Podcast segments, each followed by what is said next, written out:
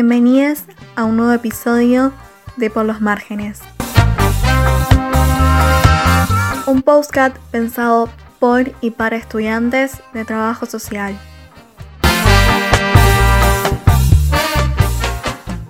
Hola, ¿cómo están? Somos Mili y Carly. Y hoy vamos a seguir repasando la primera unidad de economía política, en este caso presentando las ideas principales del marxismo, es decir, a repasar los aportes de Karl Marx, un sociólogo alemán economista, filósofo y militante comunista, que durante el siglo XIX va a producir en su obra una fuerte crítica al sistema capitalista como modelo socioeconómico de la sociedad moderna.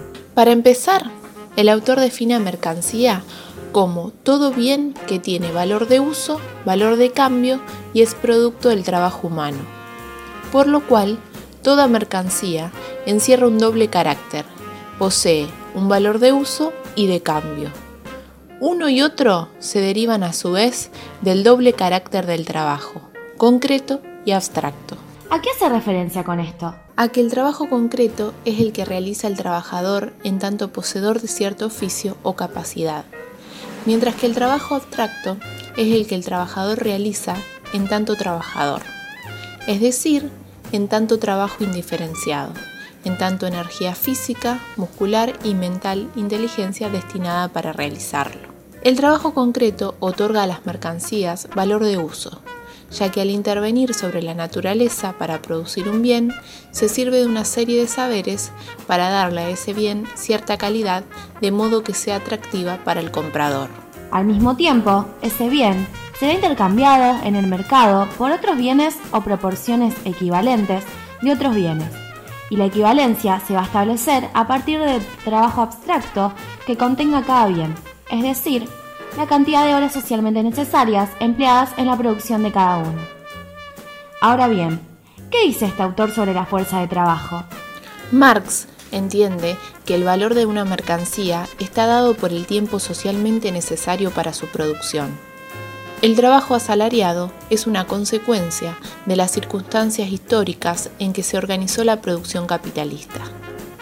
El trabajo se ve obligado a vender sus servicios como mercancía a partir de la separación entre trabajo y medios de producción, que lleva a que el trabajo asalariado se convierta en el modo social predominante del trabajo.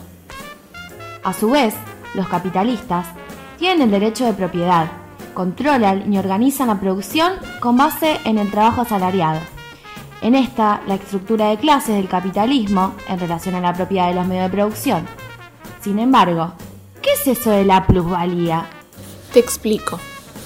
Para el autor, durante la jornada de trabajo, por una parte, el trabajador crea el valor de lo que recibirá como salario y además crea un valor adicional del cual se apropia el capitalista, introduciendo la noción de que el trabajador trabaja más tiempo del necesario para producir y reproducir su vida y la de su familia.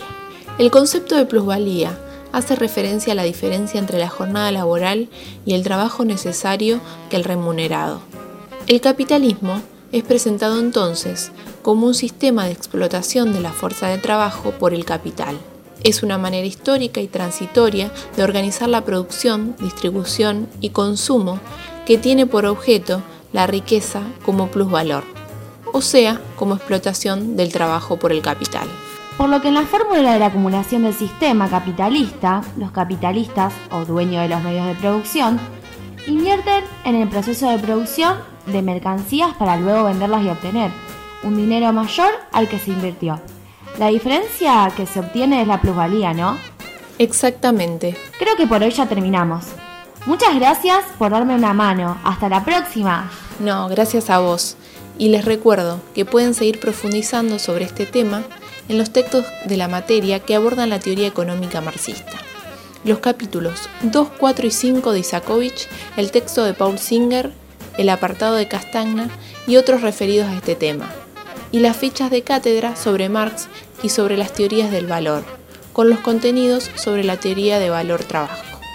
Y que sean pacientes con ustedes mismos, ya que es uno de los temas más complejos que abordarán en la materia. Éxitos en esas lecturas, nos vemos.